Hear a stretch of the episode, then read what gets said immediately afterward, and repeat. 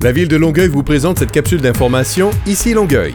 Dès le 22 septembre, visitez l'exposition de l'artiste Caroline Cloutier intitulée Lumière à la Maison de la Culture Marcel Robida. Découvrez des œuvres réalisées sur près de 10 ans et même des œuvres inédites. Un rendez-vous culturel à mettre à votre agenda cet automne. Quelques fins de semaine encore avant la fin des ventes des barras de l'année. Vous souhaitez vous départir de certains objets ou vous êtes à la recherche d'aubaines? Les 16 et 17 septembre, c'est dans l'arrondissement de Saint-Hubert que ça se passe. Consultez longueuil.québec barre oblique vente au pluriel trait d'union débarras pour en savoir plus.